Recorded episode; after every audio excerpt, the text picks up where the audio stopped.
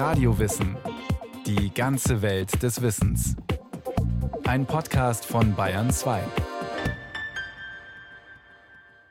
Eine neue Folge Radio Wissen.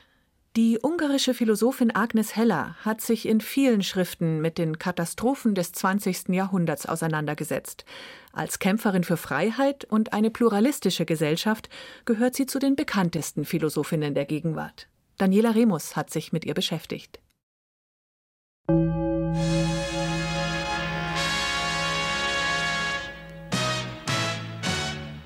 Ungarn hat heute damit begonnen, die seit 40 Jahren bestehenden Grenzbefestigungen zu Österreich abzubauen. Auf mehreren Kilometern wurden elektrische Signalanlagen demontiert und Stacheldraht niedergerissen. Am 2. Mai 1989 beginnt Ungarn als erstes europäisches Land, den sogenannten Eisernen Vorhang Stück für Stück zu öffnen. Was danach folgt, ist allgemein bekannt. Tausende Flüchtlinge verlassen über Ungarn die DDR. Nach und nach löst sich ein Land nach dem anderen aus der sowjetischen Umklammerung. Freies Umherreisen zwischen Ost und West ist wieder möglich. Und davon machen auch viele Immigranten Gebrauch, die Jahrzehnte vorher in den Westen geflohen waren. So wie die ungarische Philosophin Agnes Heller. Sie liebte dieses Land, sie liebte diese Sprache. Ich bin eine ungarische Jüdin und ich liebe die ungarische Sprache. Das ist der Satz, den sie immer wieder gesagt hat. Das war wichtig für sie. Agnes Heller kehrt voller Freude und Enthusiasmus nach jahrzehntelangem Exil zurück nach Ungarn, erzählt Ludger Hagedorn, Mitarbeiter am Institut für die Wissenschaften vom Menschen in Wien. Und begleitet in den kommenden Jahrzehnten kritisch und meinungsstark die Entwicklung der ungarischen Gesellschaft. Für viele Intellektuelle wird sie so zur Grand Dame der ungarischen Philosophie. Für viele Konservative und Rechte dagegen wird sie eine verhasste politische Kommentatorin. Das ist meine wichtigste Geschichte, die einzige kontinuierliche Geschichte. Ich habe sehr viele Geschichten. Ich kann schreiben die Geschichte meiner politischen Engagement, Geschichte meiner Lieben. Sehr viele Geschichten hat man doch. Erzählt Agnes Heller 2017 in einem Interview mit Ludger Hagedorn im Institut für die Wissenschaften vom Menschen in Wien. Aber das ist die einzige kontinuierliche Geschichte. Das ist meine Lebensgeschichte. Das ist die wichtigste Sache in meinem Leben, dass ich eine Philosophin geworden bin und auch geblieben bin. 1929 wird Agnes Heller in Budapest geboren, als Tochter assimilierter jüdischer Eltern. Ihr Vater ist Rechtsanwalt, die Mutter Hutmacherin. Kultur, deutsche und ungarische Literatur, Philosophie und Musik sind wichtig im Hause Heller, auch wenn es der Familie finanziell nicht besonders gut geht. Agnes Heller ist ein wissbegieriges Kind, spricht und liest Deutsch und Ungarisch, schreibt Geschichten und diskutiert mit ihrem Vater stundenlang über Politik, schreibt sie in ihren Erinnerungen Der Wert des Zufalls. Meine Kindheit war sehr glücklich. Meine Eltern verstanden sich wunderbar. Wir waren wirklich arm. Es kam vor, dass wir kein Mittagessen hatten. Gehen lernte ich sehr langsam. Als ich ein Jahr alt war, konnte ich noch immer nicht richtig laufen. Sprechen konnte ich schon mit neun Monaten, und seither habe ich damit nicht mehr aufgehört. Ungarn ist damals ein wirtschaftlich erschöpftes und politisch zerstrittenes Land. Nach dem Ersten Weltkrieg, den es an der Seite von Österreich verloren hat, sind rund zwei Drittel seines Territoriums durch die Friedensverträge verloren. Millionen von Ungarn leben in den angrenzenden Ländern. Die kommunistische Räterepublik wird von einer rechten Regierung abgelöst, die diese Folgen rückgängig machen will und sich deshalb mit den Nationalsozialisten verbündet.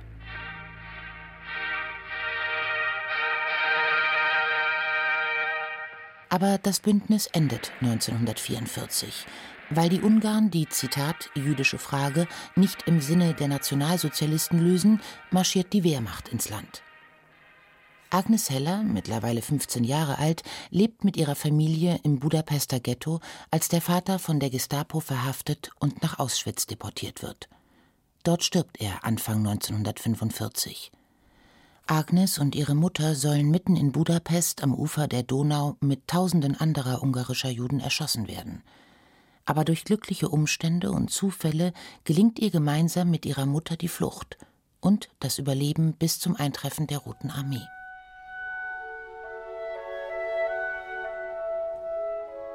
Nach der Befreiung engagiert sich Agnes Heller zunächst bei den Zionisten, wo sie Istvan Hermann kennen und lieben lernt.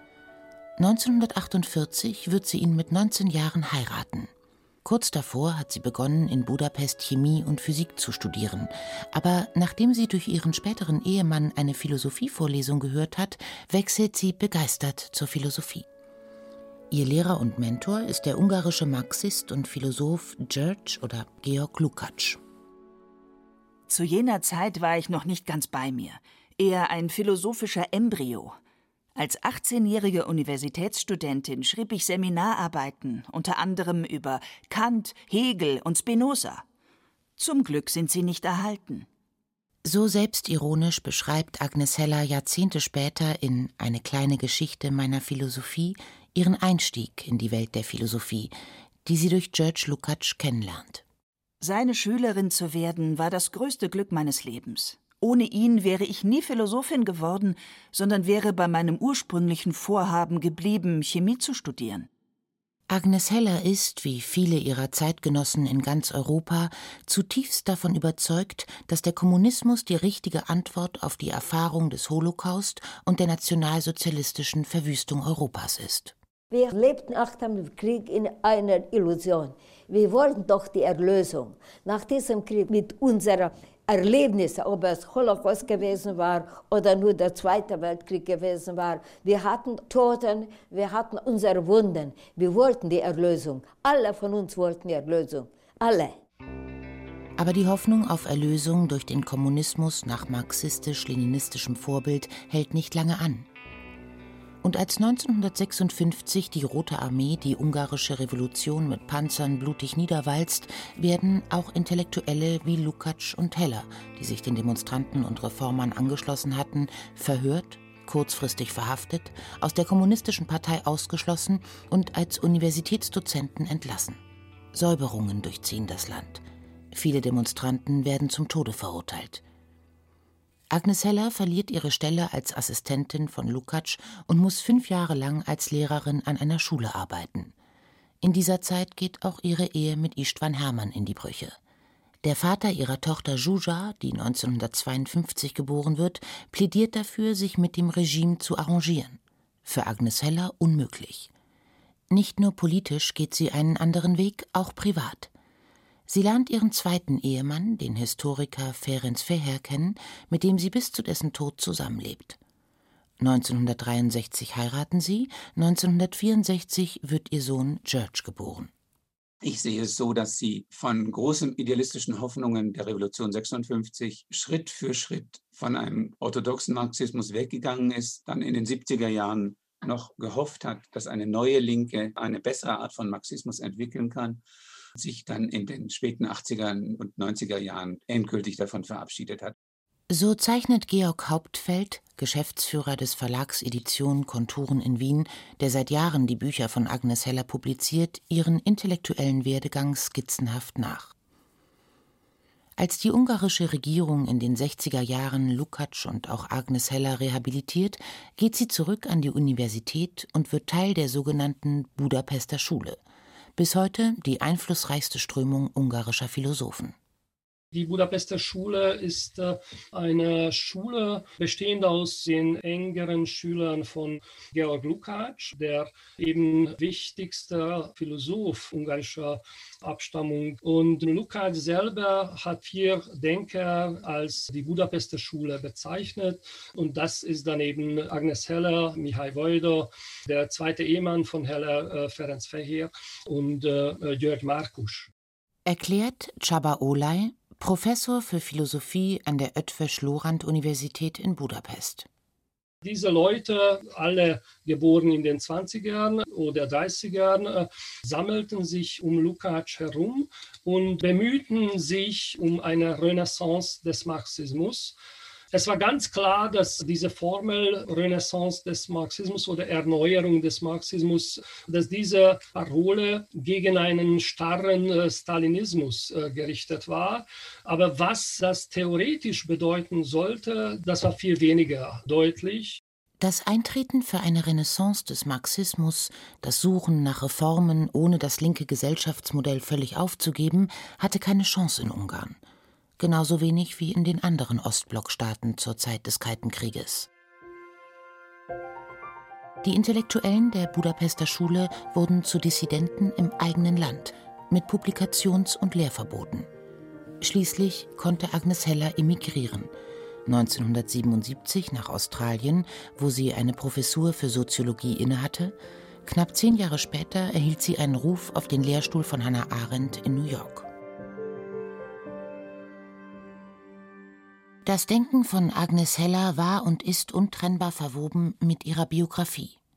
Als Jüdin von den Nationalsozialisten verfolgt, als abweichende Denkerin zur Dissidentin in Ungarn geworden. Ein Star der neuen Linken in Westeuropa und den USA. Und in ihren späten Jahren die Ikone der Demokraten gegen die europa- und demokratiefeindliche Politik Viktor Orbans. Diese gegensätzlichen Erfahrungen haben ihr philosophisches Denken grundlegend geprägt, so Csaba Olay. Ich würde das so auf den Punkt bringen, dass wir zwei Hauptthemen von Agnes Heller finden. Einmal die Ethik in einem äh, weiten Sinne und äh, zum Zweiten die Theorie der Moderne. Und man kann sagen, dass die tragische Erfahrung der Holocaust äh, und auch des real existierenden Sozialismus eben beide Fragen motivieren können. Und äh, Agnes Heller selber hat kurz und bündig ihr Denken so charakterisiert. Sie suchte Antworten auf die Katastrophen ihres Jahrhundertes. Und das heißt, sie wollte diese Katastrophen des 20. Jahrhunderts verstehen, sagt Ludger Hagedorn. Und verstehen heißt für sie einen Umgang damit finden, Erklärungen zu finden, vor allen Dingen Erklärungen zu finden, wie solche Systeme funktionieren konnten, nicht aber, wie sie immer gesagt hat, die Menschen, die daran beteiligt waren, zu hassen. Das Feld, auf dem sie diese totalitären Systeme intellektuell durchdringen und verstehen wollte, waren die philosophischen Teildisziplinen Ethik und Moralphilosophie. In drei Bänden hat Agnes Heller ihre Überlegungen dazu ausgearbeitet. Ersten Buch beschäftige ich mit den Traditionen, ethischen Themen. Ja? Da über Absicht und Konsequenzen, was wichtiger sind, was man in Frage stellen kann, was ist gut und was ist böse und so weiter und so weiter. Im zweiten Buch, was in den verschiedenen Situationen ein Vorbild tut, tat oder tun wird oder tun kann. Aber im dritten Buch habe ich etwas anderes gemacht. Im dritten Buch, das ist der Ethik der Persönlichkeit. Der Philosoph Csaba Olay, der zehn Jahre lang mit ihr in Budapest an der Universität zusammengearbeitet hat, ordnet Hellers Ansatz philosophiehistorisch so ein. Es ist keine politische Ethik oder keine Ethik äh, für überindividuelle Entitäten oder Größen. Und es ist auch ein weiteres Verständnis von moralischen Phänomenen, in dem Sinne, dass Heller sich nicht äh, nur fragt, äh, was ist das Grundprinzip der Ethik, sondern auch solche Fragen stellt, wie ethische Forderungen in ein gutes, gelingendes Leben einpassen, wie man gerechter Mensch wird Dreh- und Angelpunkt in Hellers Philosophie ist der Begriff der Freiheit. Nach Hellers Lesart bedeutet Freiheit, sich zu entscheiden und frei zu wählen. Und zwar als existenzielle Möglichkeit zu handeln, die jedem Menschen zukommt, unabhängig von Bildung, Herkunft oder Geschlecht. Jede und jeder hat immer die Wahl. Davon ist die Philosophin überzeugt, selbst in Umständen und Situationen, die äußerlich unfrei erscheinen. Als Beispiel verweist sie auf ihre eigene Erfahrung. Als sie 1944 am Ufer der Donau steht, darauf wartend, von den ungarischen Faschisten erschossen zu werden, habe sie sich entschieden, kurz vor ihrer Erschießung in die Donau zu springen. Eine solche Entscheidung treffen zu können, mache die individuelle Freiheit aus, selbst in Unfreiheit. Aber Agnes Heller hat diesen Freiheitsbegriff nicht zum Bestandteil eines philosophischen Systems gemacht, wie es beispielsweise Spinoza, Kant oder Hegel getan haben. Komplexe und vor allem systematische Theoriegebäude hat sie abgelehnt.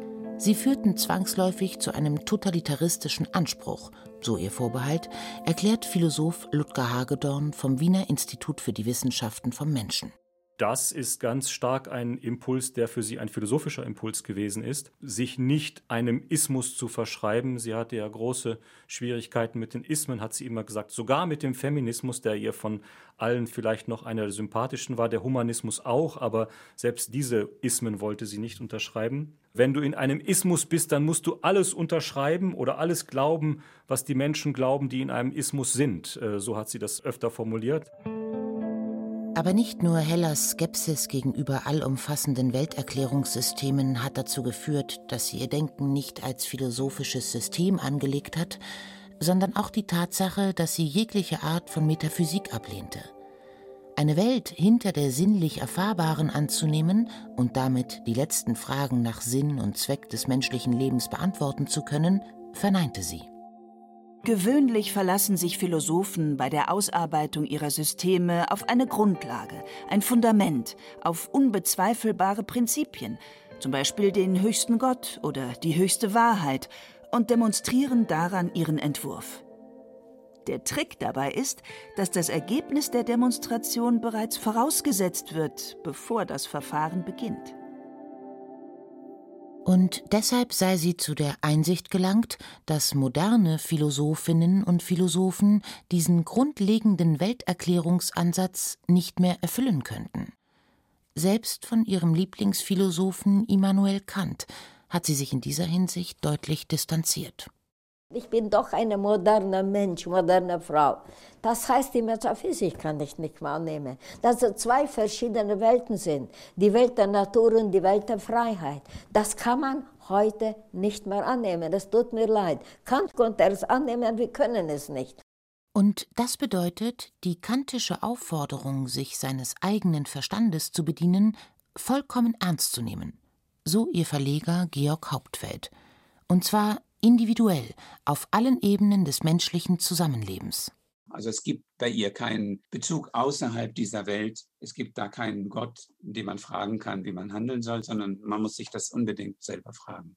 Das bedeutet für Agnes Heller aber nicht, dass alles beliebig ist, dass jedes Verhalten gleichermaßen zu rechtfertigen sei oder dass es lediglich subjektive Wahrheiten geben könnte. Im Gegenteil, so der Budapester Philosoph Csaba Olay. Agnes Heller hat sehr konkrete Vorstellungen davon, was den einzelnen Menschen zu einem gerechten und guten Menschen macht. Die Auszeichnung eines guten Menschen äh, liegt in der existenziellen Selbstwahl. Es liegt darin, äh, dass jemand sich entschließt, ein guter, ein gerechter Mensch zu werden. Und das ist das Konzept, äh, was Agnes Heller ganz im Anschluss an Kierkegaard ausführt. Jeder Mensch könne sich entscheiden, ob er gut oder böse sein wolle. Dazu bedürfe es keiner theoretischen Erkenntnisse, sondern vielmehr einer ethisch-moralischen Praxis, das Gute tun zu wollen, so Agnes Heller. Es gibt gute Menschen in allen Gesellschaften und auf diesen guten Menschen stütze ich meine Ethik. Der Fall des Eisernen Vorhangs erfüllte mich mit Freude. Endlich änderte sich das Antlitz der Welt. Die Eiszeit, die mein Leben viel zu lang geprägt hatte, war vorbei.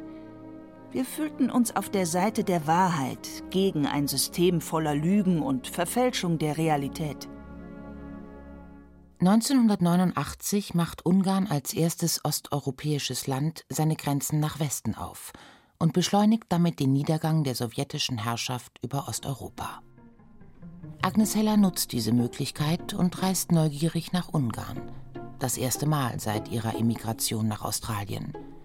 Und ist voller Hoffnung und Vorfreude, weil sie davon überzeugt ist, dass ihr Heimatland jetzt endlich demokratisch, frei und rechtsstaatlich werde. Hella sucht in Budapest eine Wohnung, bekommt eine Stelle als Philosophieprofessorin an der Ötvös-Lorand-Universität in Budapest und pendelt in den nächsten 20 Jahren zwischen ihrer Professur in New York und der in Budapest hin und her. 2009 zieht sie komplett nach Budapest und begleitet dort meinungsstark und furchtlos die politische Entwicklung Ungarns und Europas.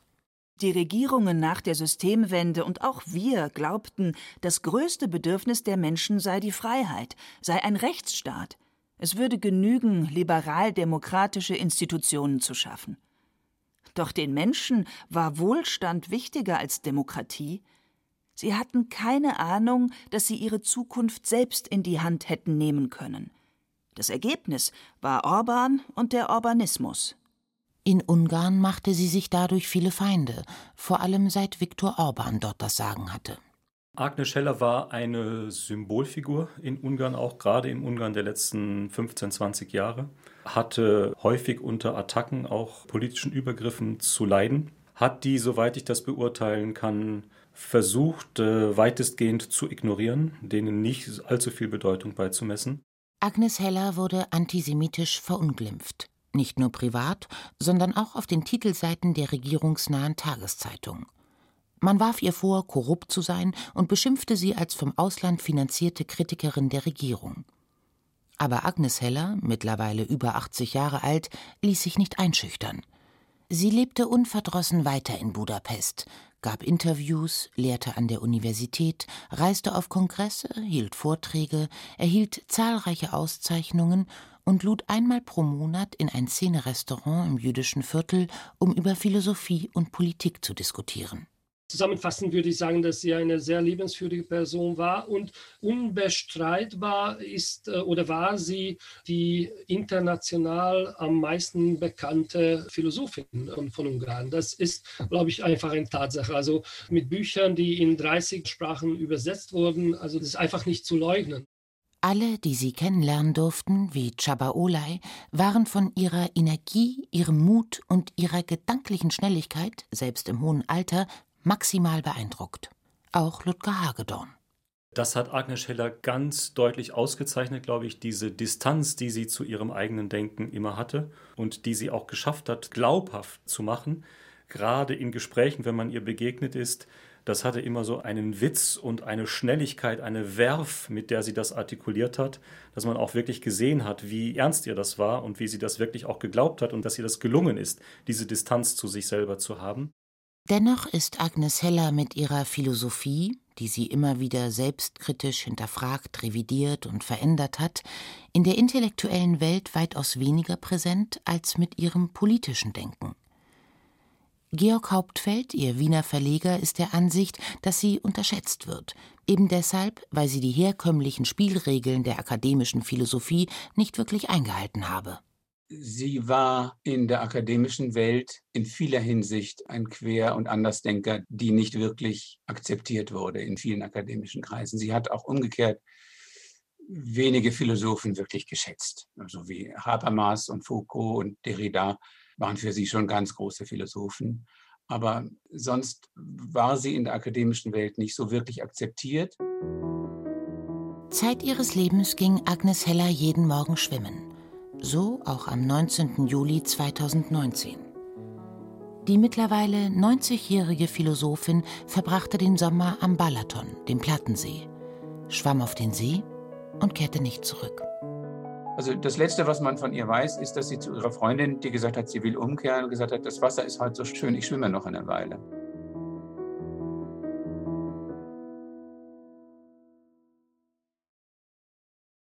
Sie hörten die Philosophin Agnes Heller Du hast immer die Wahl von Daniela Remus.